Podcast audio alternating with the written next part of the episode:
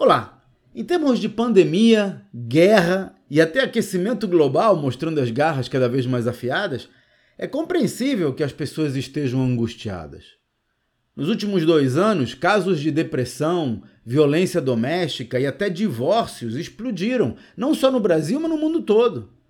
Nesse contexto, um desafio que muitos empresários enfrentamos é saber equilibrar a empatia com os membros do time com a necessidade de fazer o trabalho. Minha dica: comece por entender as suas próprias emoções. Você será mais capaz de apoiar a sua equipe se reconhecer e gerenciar as suas próprias angústias.